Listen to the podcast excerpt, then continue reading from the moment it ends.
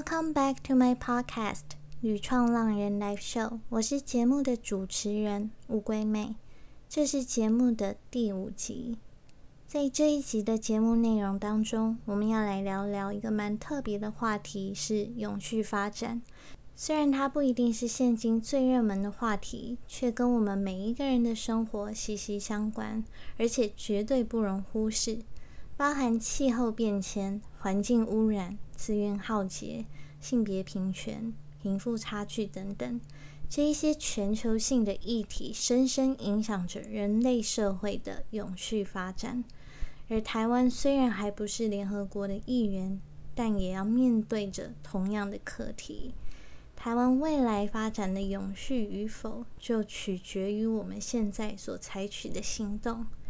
而让地球面临危机的最大威胁，就是相信别人会做出行动去拯救他，而我们自己却选择冷眼旁观。永续发展已经不只是一个口号。它需要你我共同来努力。今天我们邀请到的来宾 Edward，不止曾经是 APYE 亚太青年永续发展训练计划的台湾召集人，在印度也担任过国际职工，以及在如今投入创业。他本身对于投入永续发展有相当大的热忱，也持续在永续发展这个领域不断耕耘。我从第一次在菲律宾因缘机会与他认识，就感觉得到他真诚善良的性格，而且对于自己想要实现的目标，总是不遗余力放手去做，让我非常的佩服。那在节目开始之前，我想先阅读一则听众，这个是来自 Steven 玄的留言，他表示呢，这个节目很棒。非常谢谢你的留言，你的心意可以让更多人有机会收听到这个节目。其实不管你们给我的是鼓励或建议，我真的真的都很感谢，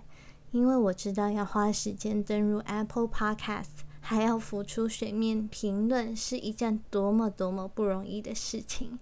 因此，我要再一次在这里说一声谢谢，很感谢你的收听和支持。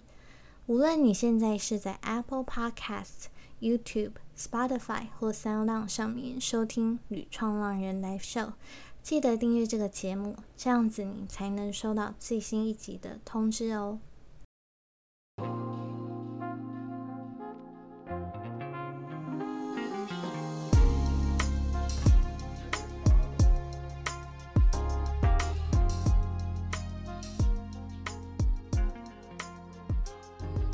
今天很荣幸邀请到台湾青年永续行动家学院的创办人 Edward 来跟我们分享他如何成为斜杠青年后走入创业，持续推动永续发展，带领着一群人一起付出努力，一步步让世界更美好。那我们请 Edward 跟大家简单做个自我介绍。Hello，大家好，我是 Edward。那目前我是台湾青年永续行动家学院的发起人。那谢谢主持人的介绍。对于斜杠青年这个角色呢，我觉得我是扮演的蛮彻底的。对，那其实过去几年我一直以来都在永续这个领域做斜杠。那后来也是今年业务范围比较稳定之后，就成立了这个台湾青年永续行动家学院。嗯哼哼。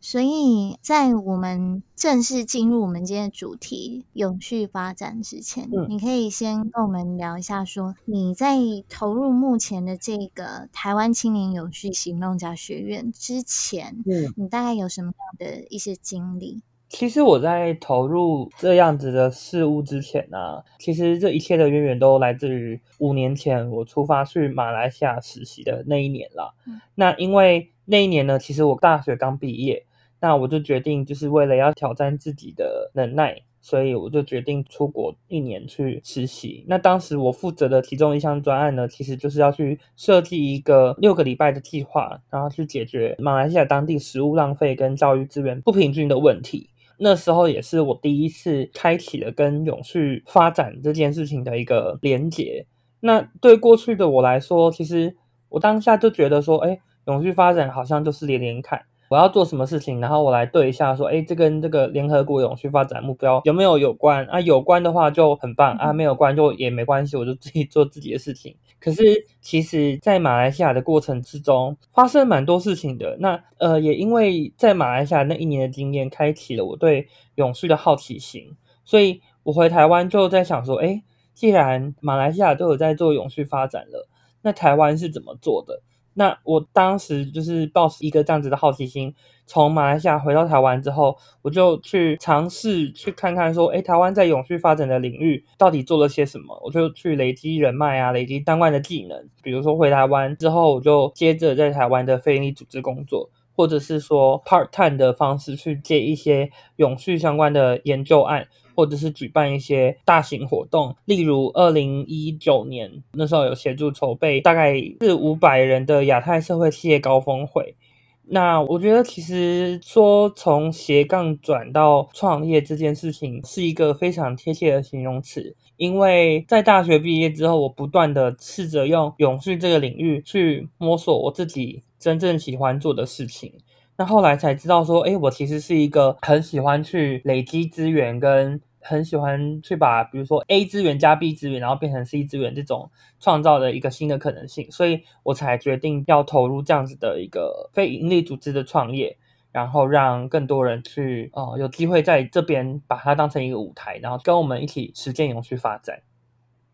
嗯哼哼。我听下来觉得蛮辛苦的，因为你自己也是一个蛮喜欢办活动的人，那你也很喜欢去做一些不一样的尝试，像是你刚刚也自己提到说，你把。斜杠青年这个角色 扮演的很彻底，对对，你自己觉得你是哪来那么大的动力，一直不断的去做这些事情？然后除了目前在做你说的这个台湾青年永续行动家学院以外，你是还有如何去发挥你的这个斜杠的身份？我觉得先讲到在担任斜杠之前，大家一定会想说，哎。为什么你会选择不同的路？为什么你不走一般的上班啊？或者是为什么你会有着这样的勇气去走斜杠？那我觉得斜杠对我来说的目的，本质上就是为了要去探索自己的可能性，还有实际上去真的了解自己是不是喜欢这个领域。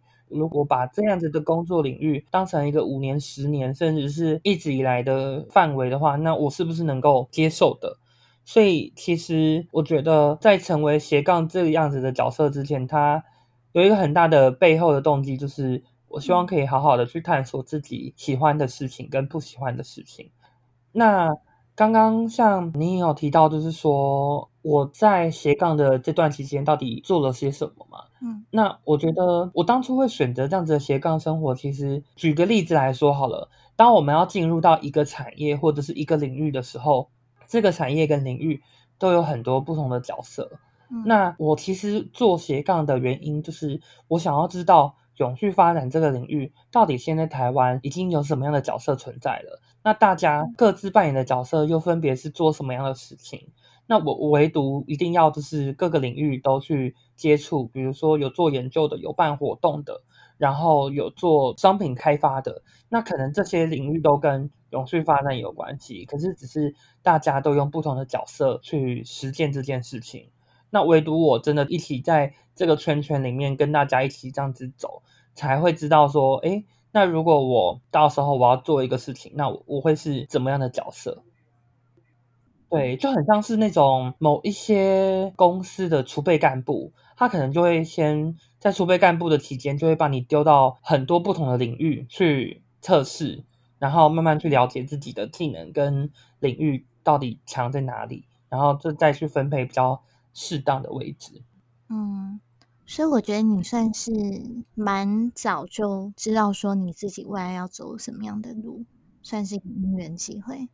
对，算是因缘机会，就是刚好。去了马来西亚那一年，才开启了我跟永续的连接吧。然后后来又秉持着这个斜杠青年的这个想法，去摸索很多东西。嗯，那你在这个当中，你觉得你有思考到一些永续发展带来的冲击，所以你才会决定要投入这个议题吗？嗯。那你觉得在这个议题当中，你可以学到什么样的东西，或者是你可以怎么样来做推动？嗯，我觉得在永续发展的领域，我学到最大的冲击就是在于说，这个议题本身其实非常的多元。那就像主持人在一开始有在介绍这个单元的时候有提到，就是说永续发展其实包含说像气候变迁啊、资源耗竭。性别平权、贫富差距等等，所以它的这个全球性议题的多元性是非常的广泛的。那也因为这样子的多元，我觉得可以号召很多不同领域的人一起来讨论跟交流，甚至创造出一些合作的可能。那我觉得，其实，在做永续这个领域，这样子的合作可以带给大家在学习上的冲击。可能因为本来不同领域的人在同一个地方讨论事情的时候，就会有一些新的想法。那我觉得这个也是我很在意，跟我觉得推动永续可以持续不断学习的地方。虽然我刚刚前面强调的是多元啊，或者是我可以让大家有一个舞台去做合作，但合作这件事情不像平常讲的这样子哦，我们说要合作就合作这么容易，因为合作这件事情很多时候。我觉得是会受大家的背景或者是大家合作的动机所影响的，所以合作的背景就比较像是说，哎，两方的背景资源，那两方对于这件事情的合作动机，它的不一样的部分就会影响到大家合作的产出。所以我觉得它有小规模的合作跟大规模的合作，那每一场合作的可能都有可能去创造更多永续的可能性。嗯。我觉得你接触永续发展这个议题，你算是从研究所之前就一直接触到现在，所以你对于这个领域一定是非常了解的。但是可能听众还是有一点点觉得不是很清楚，你可以去解释一下，说永续发展主要包含哪一些项目？简单来说呢，其实永续发展它在二零一五年由联合国提出这样子的概念的时候，其实它就是在强调经济环境跟社会之间的永续发展。嗯，那当然，永续发展的十七个项目里面范围非常的广。那如同我刚刚说的，就是有分经济环境跟社会，所以通常在跟大家分享的时候，我不会特别直接讲十七个目标，因为可能十七个目标讲完之后就就都忘了。对，太多了，已经下课了。对，所以通常我会用五个 P 来跟大家做，算是一个开场的介绍，分别是 People 人，然后 Planet 星球，Prosperity 繁荣，Peace 和平。还有 partnership 合作，那我觉得大家可以从自己的观点去出发，到底我们所在意的是从人出发，还是从星球出发，还是从经济成长去出发？当你有先初步有一个范围，就是先把这个五大分类分类好，你就会知道说，哎，这五大分类你可能特别对哪一项、哪一个分类比较有兴趣。比如说，像可能大家对于 prosperity 有兴趣，经济成长这件事情，大家就会开始去思考说，我要怎么样在达成永续环境之下，创造更多的就业机会。其实现在台湾不管是社会企业，或者是一些上市贵公司，都有非常多这样子的例子。那我举一个例子来说好了，就是我不知道大家有没有听过佩克家 Package Plus。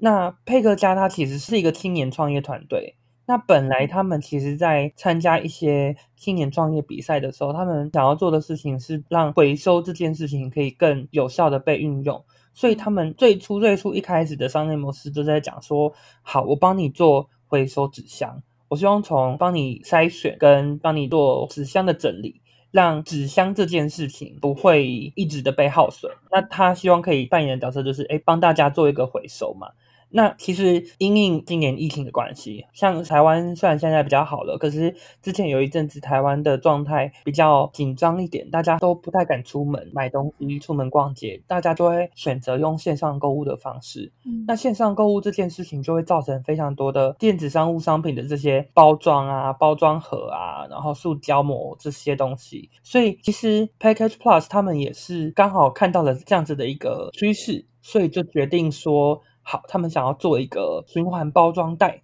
嗯，那这个循环包装袋，他们就有点像是，如果我们今天要做全家的店到店，或者是我们要把 A 商品寄给 B 商品，那他们就是选择用这个佩克家特别的这个袋子，然后去做物品之间寄送。那这边的环保的点是在于说，比如说今天主持人把一个东西寄给我，然后他是用佩克家的袋子。那当我收到这个佩克家的袋子之后呢，我可能可以在附近的星巴克归还这个袋子。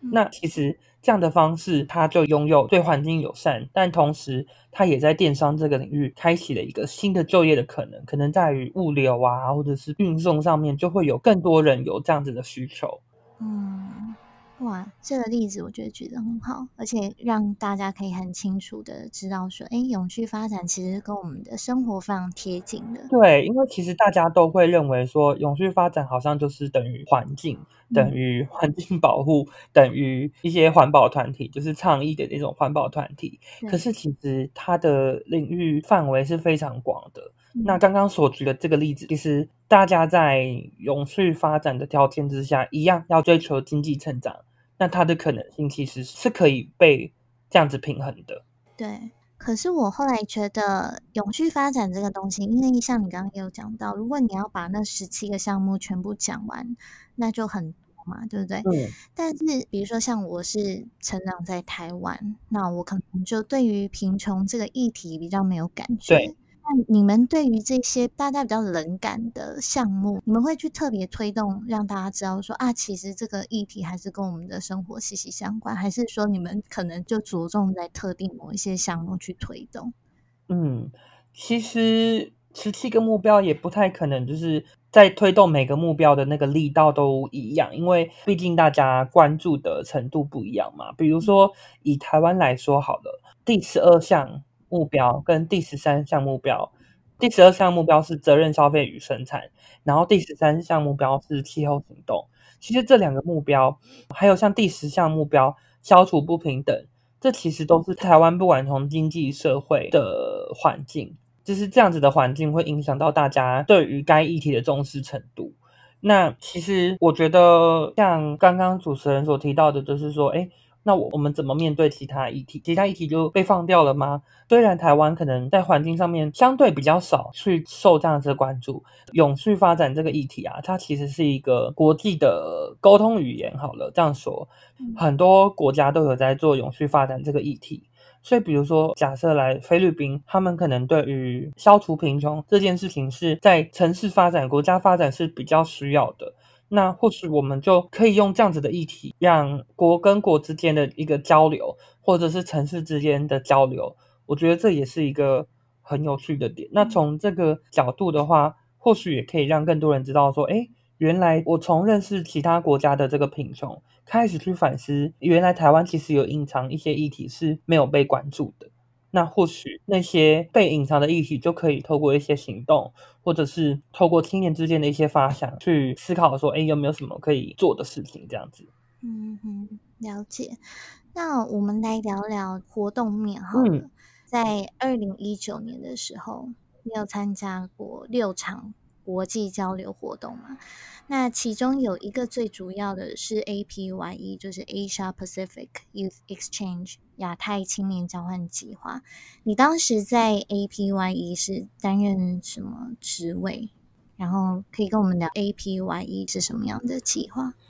其实对我来说，这个活动啊，有一点点影响到我一生啦。因为这么夸张？因为其实。啊，呃，这么夸张？呃，严格来说有一点的，因为如果我不是因为接触到这个呃 APYE 的话，我可能就会去做其他的事情的。其实，在做永续之前，我本来第一个 申请的工作是电商、电子商务。然后，那很有趣的点是说，那个电子商务的公司，它就有分阶段性的审核筛选。比如说，第一阶段，它叫你看一个十几页的 PDF，然后叫你把它浓缩成一页。你告诉我重点是什么？然后第二阶段要拍影片，然后第三阶段它就是会有面试。然后我那时候很可惜，在第三阶段的时候到实体跟执行长面试的时候，不小心被刷掉了。然后后来才有机会去接触到 APYE 这个计划。那 APY 这个计划，它其实是一项以联合国永续发展目标为主轴的一个两周的培训课程。这个两个礼拜的培训课程呢，它其实最重要的是在于说，透过当地田野调查的方式，从居民的需求面出发，去提出一个适合当地的提案，并逐渐改善当地生活状态的一个方法。就是我们其实整个计划本身，它的结果就是我们要去提一个案子。然后这个案子是可以渐渐的影响到当地的生活样貌的这种案子。那我其实当初在 APYA 担任的角色是台湾的召集人，我主要其实是希望说更多台湾年轻人有机会以永续这个议题去学习、去了解世界上发生什么事情。其实也希望说大家在参加完这个计划之后，可以变成一颗种子，为自己所关注的议题努力。所以你后来有没有很后悔说没有进入到那个电商里面？因为我觉得很有趣的事情是，因为电商那个时候面试到最后一关的时候，他就说：“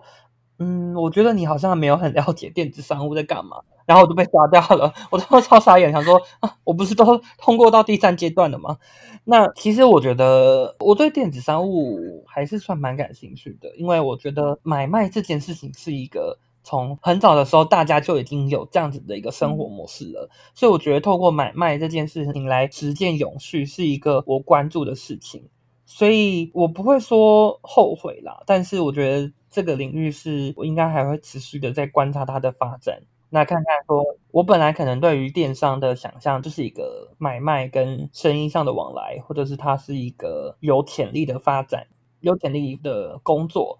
可是，当我接触到永续之后，我就会开始更去思考说：，诶，那我在做电商的同时，是不是能够更符合永续发展？那让大家透过买卖这件事情，其实可以用很简单、很简单的方式去实践生活上的永续。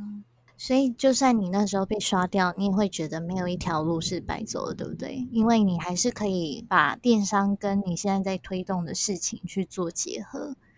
对，我觉得人生的哲学其实真的很多时候，你会遇到某一个经验，或者是某一件事情，学习到某一个技能，我觉得它都会是一个必须发生的事情，或者是好像老天爷就会告诉你说，你你就是有这样子的技能。就像比如说，有时候玩那种 RPG 线上游戏，每个人的技能都不一样。那我当每个人技能都不一样的时候，其实每一个人过去的背景跟故事，甚至是这些经验，都会影响到你下一步会怎么走。那举我的例子来说，如果我今天五年前没有去马来西亚，我可能就不会认识永续发展这个议题，我可能就会去做我的企划案或者是行销端的，因为我本身是企业管理学习背景的，那我就可能会去走大家平常会走的路。那如果我今天没有被 电商这个公司刷掉的话，我就不会去接触到 APY 这个机会，我也不会一直在这个领域去生根。嗯，我觉得你讲那个 RPG 的例子讲真好，我完全没有想过要用 RPG 来举例。因为我觉得游戏这个东西是大家可能都蛮有共鸣的，然后每次 RPG 里面点的那个什么技能啊，或者是你学到的什么什么技能啊，其实都跟你的人生有一定的连结啦。就是我们人生怎么走，都跟我们技能有关系嘛。比如说像今天 Cecilia 有主持的技能。那他今天可以来做 podcast，那我可能还没有，那我至少可以先分享我的故事，因为我可能有一些海外的经验，或者是一些比较奇葩的经历之类的。不好说，不好说。也许你有那个 potential，然后我们还不知道而已。哦，有可能，有可 能一鸣惊人。还好，还好，慢慢学，看看我之后可以发展到什么程度。我们敬请期待，这样。好，对。那我还蛮好奇一件事，刚我们在聊到这个 APYE，其实我之前还没有接触，在看这个计划的时候，对，因为我之前有去做国际志工嘛，对，然后我就每一次都会觉得 APYE 就是要去当志工，跟当国际志工很像，后来我就发现根本就不是这样子。你可以说一下，它跟国际志工的差别是很大的吗？到底是差在哪里？嗯。哎，那你觉得不是这样子的原因是什么？因为我后来就发现，像你刚刚讲的是去做田野调查嘛，他好像不是说实际去真的啊某一件事，对，做一些行动这样子。嗯嗯嗯，对，嗯嗯嗯。呃，其实 APYE 这个计划跟国际职工最大的差别是在于说，大家比较是去那边做研究调查，所以在研究调查的过程之中。是比较探讨当地的需求，嗯，所以反而在那边，等你在做田野调查的行程，就会是说，好，我们今天有三天的行程要在这边做田调，可能哎，我们早上要去拜访里长，下午可能我们要去拜访这边的在地妈妈们，他们可能在地妈妈有一个联谊交友会这样子，那我们就会去透过拜访不同的针对该议题的利害关系人。去了解说，哎，大家对于这个议题，大家对于这件事情的想象是什么？呃，每一个人跟这个议题之间的关联是什么？可能在做田野调查的过程之中，你会发现说，哎，里长跟在地妈妈们，他们对于这件事情上是有利害冲突的。嗯，那我们可能就会从这样子的一个。个别访谈去了解到是说，哎，如果我们今天要做一个真的能够永续发展的提案，我们必须要符合当地人的需求，甚至我们也要能够找到当地的居民可以在里面有一个良好的互动模式的一个方法。所以，我们觉得田野调查跟从同理心出发这样子的一个核心价值是非常重要的。那也是我们这个计划本质上最重要、最重要的一个课程的核心概念。嗯，那你可以举一个说你在 APYE 这个计划中做过一个让你很印象深刻的经验是什么？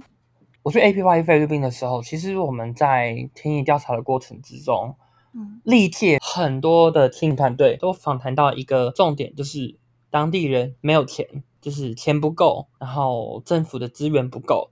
那当地的人没有一个更好的生活。像我印象很深刻的一个点，就是虽然当地可能钱不够，可是当地拥有一些特色的资源，比如说那时候我们就有发现到是说，诶，当地会有钱不够的问题，可是当地也有保特瓶的资源、垃圾的问题。那这个问题呢，它其实是一个解决方法的一个，我们平常可能在做田野调查的时候看到的是问题，可是对研究的团队来说，它可能会是一个提案的一个潜力。举个例子来说，今天我去的菲律宾那个社区，它是一个没有灯、没有讯号、没有网络的一个社区。那通常大灯都会只是在，比如说他们的社区活动中心才会有。那其实其中一个田野调查的团队就觉得说，哎。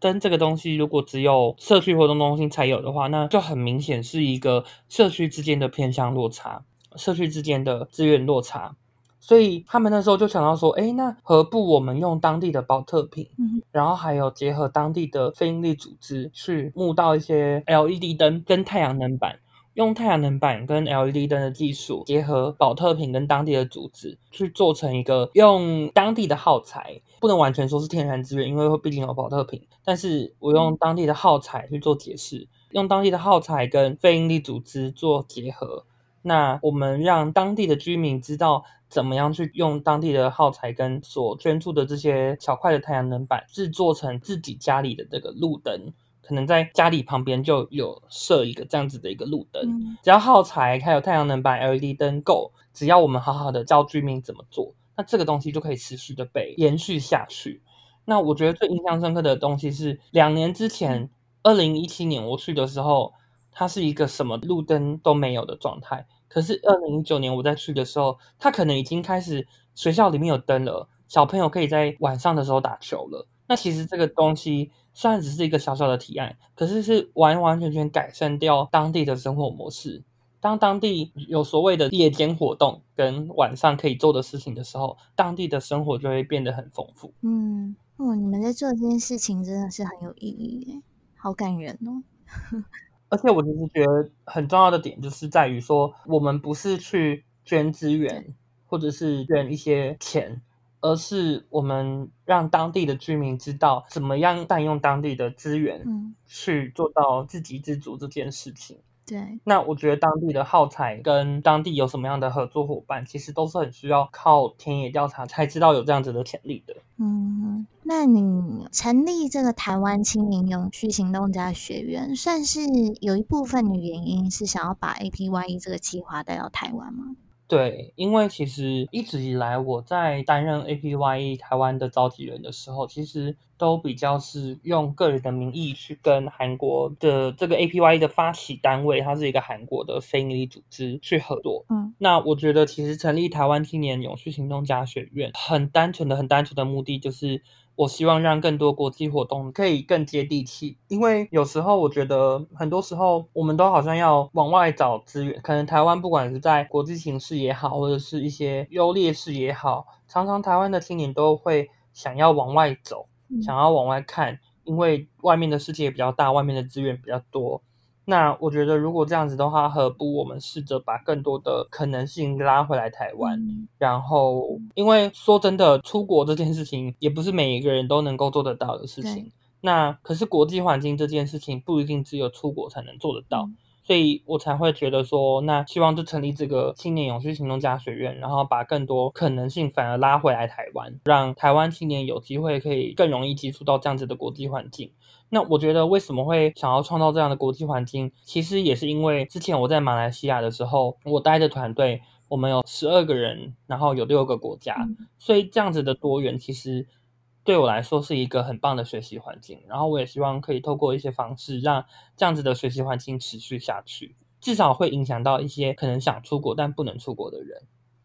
嗯，你真的是从你自身的体验，然后去延伸出这些东西，让台湾年轻人可以不用出国，也可以有这样子的体验。对啊，而且加上最近疫情的关系，可能呃，大家要出国好像又是变得比较难了呢。真的对，那其实我们回到说，我跟 Edward 认识好了。嗯，我们其实是我知道你除了 APY 以外，我们就是在二零一九年有去参加一个菲律宾举办的亚洲开发银行青年论坛 AYF，就是 Asian Youth Forum。那我自己当初因为参加这个活动认识你，也遇到很多来自世界各地对于。国际永续发展有热忱的年轻人，嗯，所以当时我觉得非常感动的是，有很多参加者真的都非常的投入，嗯，那过程中大家也都就算想不出来，也要想办法 去针对不同的指定项目去做出一个计划。你会觉得自身经验，你可以鼓励年轻人做一些什么，从自己开始去推动永续发展，让世界更美好。这一个部分，你是觉得是问说台湾的年轻人吗，还是世界的年轻人？你觉得不一样吗？你台湾的年轻人跟世界年轻人可以做的事情不一样？我觉得台湾年轻人跟世界年轻人可以做的不一样的点是在于说，台湾其实有非常多非常优秀的人才在散落在各地。那我觉得其实这些在各地的台湾年轻人，其实就很可以担任一些桥梁的角色，去把自己在的那个地方所发生的事情分享给更多的台湾人知道。那也变成像是一个世界上的一个一个智库、一个学习的一个图书馆的概念。好了，对，那我觉得这对于台湾的年轻人，我觉得扮演桥梁的角色是非常重要的，因为有时候资讯会掌握在。特定的人身上，对，所以当我们就是真的好好的把资讯跟资源公开分享出去之后，其实大家要踏入永续的门槛就会比较呃容易一些，嗯，那大家也会更愿意去实践。当更多人实践的时候，其实这个永续发展的议题就比较容易达成。那我觉得我之前常常参加一些会遇到世界青年的活动，就是各国的青年参加的活动。那有一个挑战会是在于说，诶，大家可能参加完之后就很容易散掉了。就是每一个活动，就是我有时候参加到活动到，就是有一种没有太大的感觉，因为太多那个人来来去去了，就是各国的人这样来来去去。所以我觉得这也是为什么我觉得台湾的年轻人跟世界年轻人不一样的点是说，台湾的年轻人。大家都有一个共同点，就是大家都是台湾人嘛。那大家都有台湾的这个根，然后大家都可以为台湾做一些事情。那世界上当然也不是说，哎，这样子世界上的年轻人就没有必要聚集在一起。我觉得世界上的年轻人聚集在一起的很大的重点是在于说，给予大家这种学习环境的冲击。嗯，那当有了这个学习环境的冲击之后，举例来说好了，更多台湾年轻人可能会去思考说，哎，那我是不是要试着去往外连接，试着真的先踏出去？很多人常常说，哎，我我为了要让台湾更好，我必须要先踏出去。其实我是认同这句话的，就是先踏出去去看更多的世界，去找更多的资源。但是是很重要的点是在于说，要记得要回来贡献，要回来分享这些东西。嗯。对，出走之后还是要回来啦。对，不要只记得出走，走出去会忘记，把台湾 忘记了，这样也很可惜。对，忘记自己的身份，我觉得还蛮可惜的。嗯，那我们刚刚聊了这么多这些活动啊，嗯，我相信有些听众啊，对于不管是 APYE 啊，或者是你刚刚提到的一些青年论坛等等都好。一定也有一定的兴趣嘛？那一般需要什么样的条件才可以去参加这些计划？如果说他们想要去报名的话，要去哪里找到相关的网站或是资源？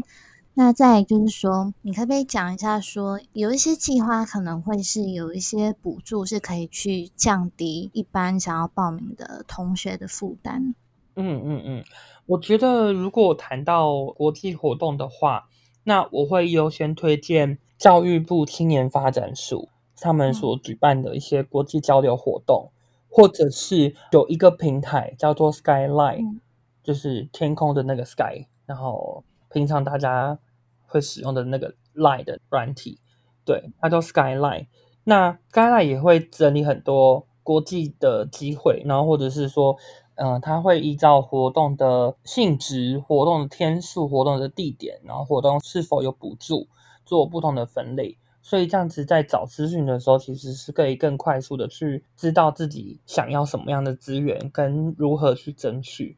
那我觉得除了这样子的网站之外，平常多参加一些永续相关的活动，或者是国际相关的活动。都会有蛮意想不到的发展的，可能你在那边认识的人，他可以带给你更多的资讯，所以我觉得从人脉的建立也是很重要。但我觉得个人的小提醒啦，个人的经验，我觉得在参加这些活动之前，理清自己参与这些活动的目的跟与自身的关联性也非常的重要，因为呃有时候大家参加活动多了，就会变得有点像是为了去听而听，那听了之后如果没有一个下一步的连接，我觉得是非常可惜的。就像我觉得，呃，我跟 Cecilia 是在菲律宾认识。那像我们前几天刚好也是算是整团十几个台湾人的一个认识的一个一周年吧。那我们就刚好有一个聚餐。那我觉得这样子的延续也很重要，因为大家都有一个相同的背景。诶，大家可能对菲律宾的交通都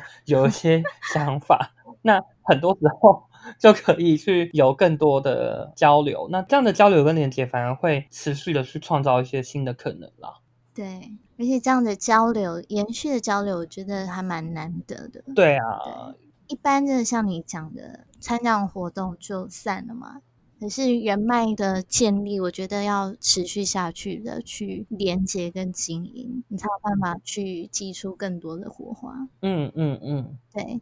那聊完永续发展，我们就回到创业面好了。你回到呃，你创立了这个台湾青年永续行动家学院的初衷是什么？其实初衷很多时候，我觉得这跟我心目中的创业有蛮大的关系啦，就是我其实很多人在讲说，哎，我到底是属于自由工作者，还是我是属于创业，还是我是一个非常热情，在傻傻的去做一些自己相信的事情的人？嗯，但我觉得我是在创业，因为这个创业呢，其实我的想象是将不同的资源汇整之后，去创造更大效益的事情。嗯，那。我觉得这个就是我创立台湾青年永续行动家学院的初衷，是希望说大家可以有一个舞台，可以去合作，然后大家可以一起去共同创造一些永续相关的行动。当然，其实，在过程之中也会觉得说，哎，这个创造一个行动，它不是说说创造就能创造。就像我前面讲的，合作这件事情，有时候也是要看合作的动机跟合作的缘分。那我觉得台湾青年永续行动家学院，它所扮演的角色就是一个针对永续发展的一个交流共创的平台，然后提供更多台湾的青年去用更多元的方式去认识这个领域，然后并且去实践它。所以我觉得很核心的点就是在于说，我希望让更多的合作发生。嗯，很有意义。那你可以跟我们聊一聊，说，嗯，你们团队目前大概是有多少个人？然后你们每个月在举办永续行动家小聚跟其他的永续相关活动，主要都是办在哪里？那活动内容大概都是一些什么样的内容？嗯，我们目前协会有七十二个会员，因为其实当初为了要发起这个行动家学院。就是为了要成立这个全国人民团体，就会需要有至少三十个人的发起人。嗯，所以那个时候我们是以三十个人为基础去额外做会员的招募。那其实我们在举办的内容有目前有两个种类，一个叫做永续行动加小聚。那永续行动家小聚呢？它其实比较议题导向，我希望可以会诊关注特定议题的人，一起来针对这个议题去做交流，甚至去讨论说，哎，这个议题它之后的发展可能会是什么？比如说像上个月七月份的时候，我就以绿色能源这个议题办了一场永续行动家小聚。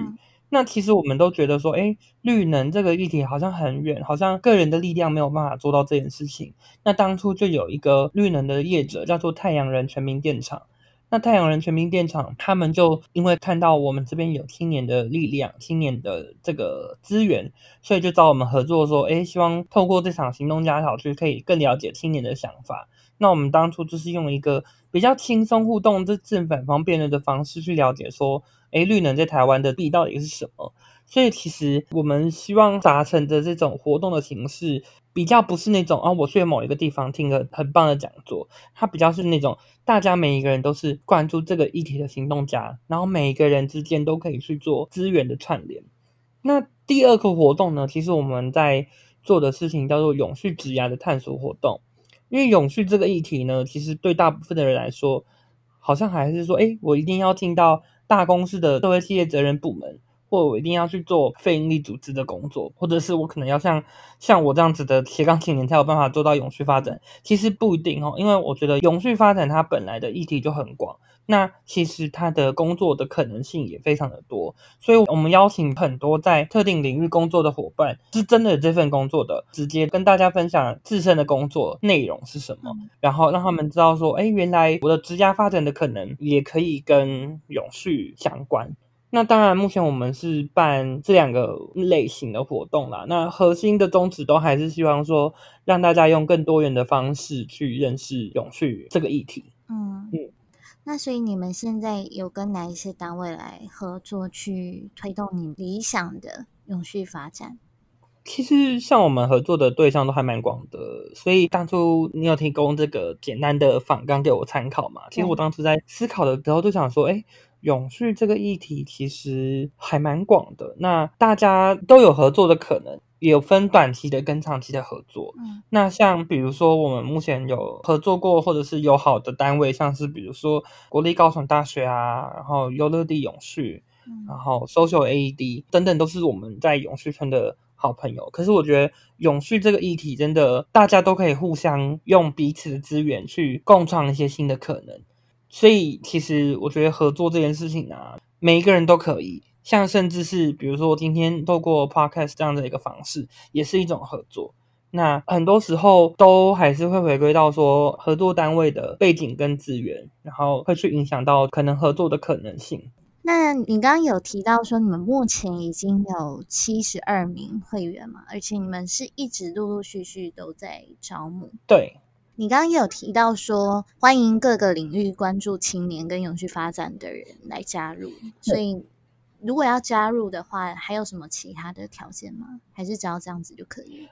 目前现阶段，我们我们在近期下个礼拜会做第二波会员的审查。嗯，那我们觉得其实只要关注永续发展跟社会创新，甚至是你身上或者是你身旁有一个资源，你觉得你可以一起贡献，那我觉得就很欢迎大家来参与我们，就很像是回归到刚刚那个 RPG 的那个部分，就很像是组队的时候啊，大家都一定有什么法师、祭司、弓箭手什么的，每一个人都有一个特定的才能。然后当聚集在一起的时候，这个力量就会变得很大。所以我觉得，真的就是只要认同我们的理念，然后你知道你也想要一起做，那很多可能性就会被这样子创造出来的。所以，我们会员没有特别规定说一定要什么样的人才能加入我们。那其实，因为我们最近要做第二波的审查，所以其实你只要直接到我们的 Instagram，我们的 Instagram 叫做永续行动中，嗯，然后在那个首页栏位就可以找到入会资讯了。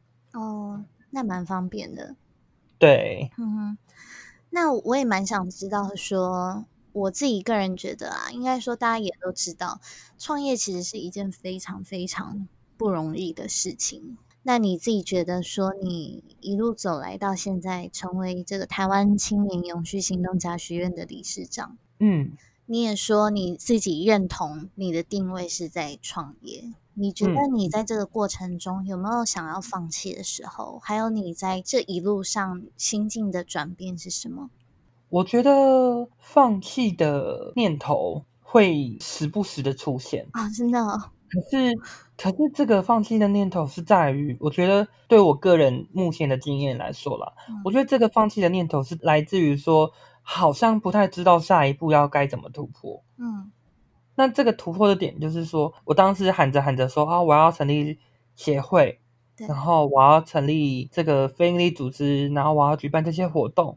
那我永远就会去挑战我自己思考的点是说，成立了协会之后，然后呢，办完活动之后，然后呢，就是每一个每一个下一步的这个过程，就会很想让自己放弃。我觉得放弃不代表是我今天放掉这个东西，而是。让这个东西停留在某一个阶段，嗯，所以你有这个时候的时候，那你会怎么办？我觉得心境上的转变呢，其实我还蛮推荐，就是可以跟思思亚聊一聊的，因为应该是会我蛮推荐跟就是不同领域的人聊一聊的，因为有时候跟自己的非同温层的人，反而会聊到更多一些可能性。嗯，对。所以你觉得这样子聊一聊，你心里就会更有一些不能说方向了，但是至少可能有一些动力，让你更知道要怎么样前进。对啊，对啊，对啊！我觉得有时候从聊一聊的过程之中，就会知道说，哎，那如果我要往下一步的话，那我可能可以往哪个方向走？嗯哼。会不会经过这一集以后，我们两个就变成那种谈心对象？雪片般飞来的信件或者是 讯息，很认真开始就是去聊聊各种就是可能性。对你可能会接到 RPG 游戏的邀请函这样子。我其实蛮蛮认真在思考这个问题。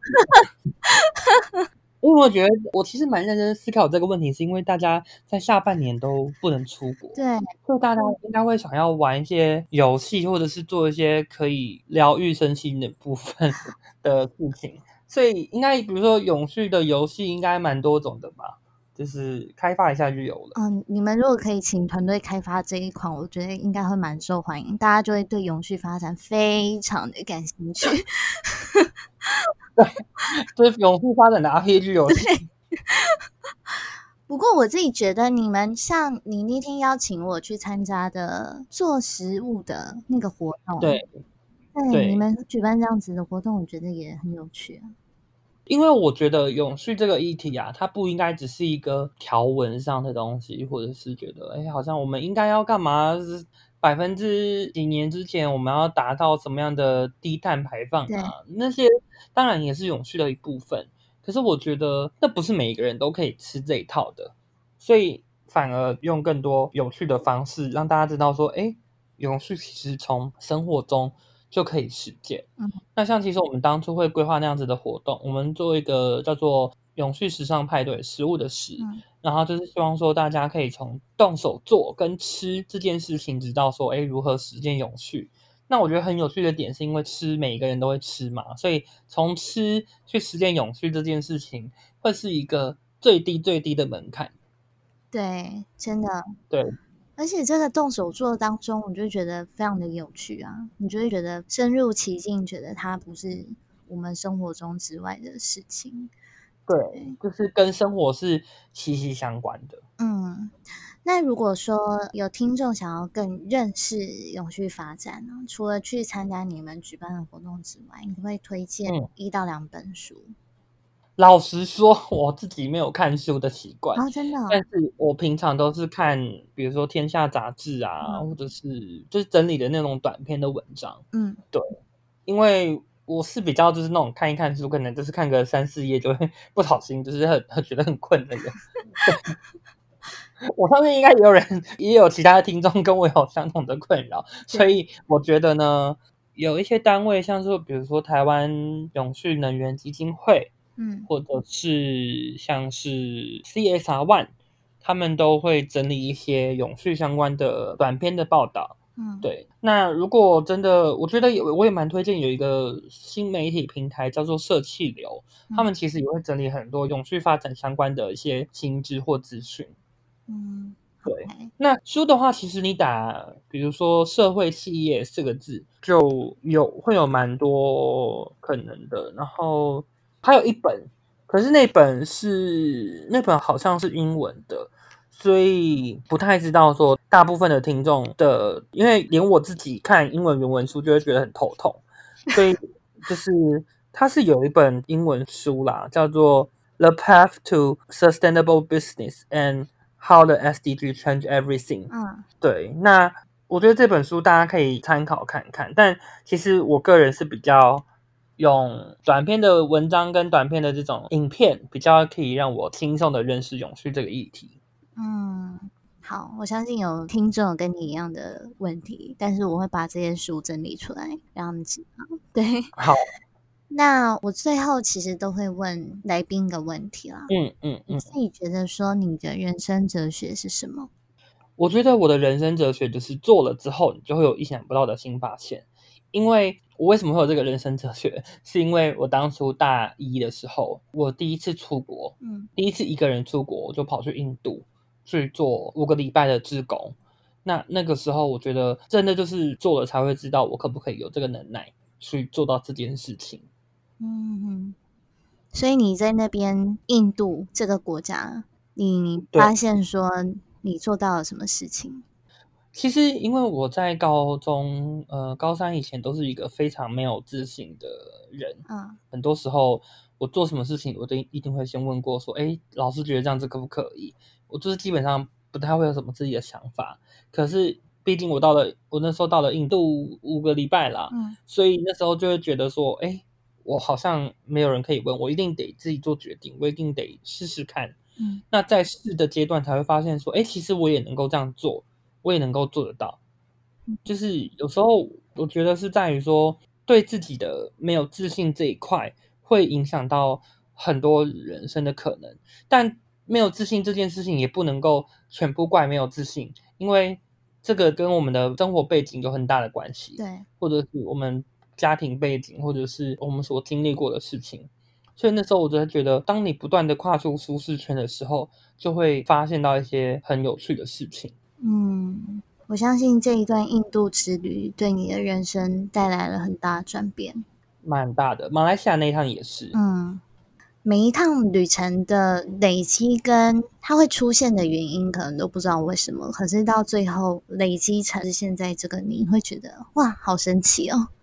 我自己都会有这样的感觉。对啊，真的完全不会去预想到说，哎，我会有这样子的规划。可是，当所有事情连接在一起的时候，会发现这好像都是被安排好的。真的，对，这是人生哲学里面非常有趣的部分。嗯，那如果听众想要找到你，或者是对于行动家小聚有兴趣的话，要去哪里报名跟你联系？嗯，我们目前在 Medium，然后 Instagram 跟活动通都会有台湾青年永续行动家学院的讯息。你在 Medium 跟活动通上面打我们学院的全名。台湾青年永续行动家学院就可以找得到了。那如果你在 Instagram 上面的话，你只要找永续行动中，那也可以跟我们互动。基本上，我跟我们的另外一位伙伴是这个永续行动中的导编啦，所以基本上发讯息给我们，我们都会看得到。好，希望大家都可以一直不断的 message 你们，让你们的 inbox 爆掉。我很期待这一天，就是希望说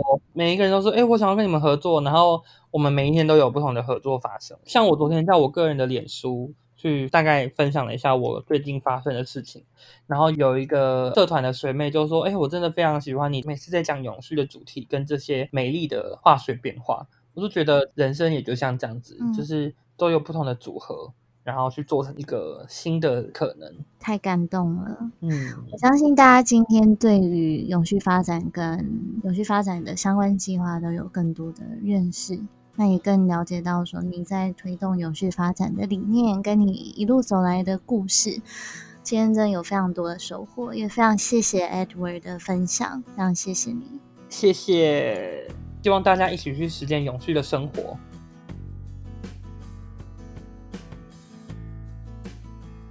在这一集的节目内容当中，Edward 和我们聊到几个重点：一。永续发展不只是环境保育，其实它的范围是很广的，包含所有经济、环境和社会面向，跟我们的生活息息相关。我们能做的不只是以同理心出发，更是透过人与人之间的合作，创造出更多的可能性，实际回馈到社会当中。二，永续发展是国际性的沟通语言。我们更应该去认识和关注其他国家的议题，反思台湾还有哪些没有被关注到的议题，以及我们还能够做些什么，让这个世界和社会变得更好。三，人生没有一条路是白走的，很多时候你会因为某些事件而意外踏入某个领域，或者是学习到意想不到的经验。即使它当下看似是一种挫折，生命一定会教会你什么。相信一切都是最好的安排，一切都有它的意义存在。谢谢你的收听。如果你喜欢今天这集的内容，请你到 Apple Podcast 帮我留下五星评分，给我一些建议或鼓励。并分享给其他需要的人，让更多人有机会收听到这个节目。在节目的最后，我想请你想想看，你目前透过什么样的方式来实践永续发展呢？欢迎你在 Instagram 上截图这一集的节目，并 tag 我，让我知道你有在收听这个节目，也私讯我告诉我你的答案。我的 Instagram 是。Turtle Girl 底线 Travel。同时，如果你想要阅读这一集内容的文字稿，可以到我的部落格乌龟妹出走旅行，在文章里面也可以找到行动家小聚活动的相关讯息哦。下一集的节目会邀请到来宾与你分享，用不一样的方式学日文，如何让学语言变得更有趣呢？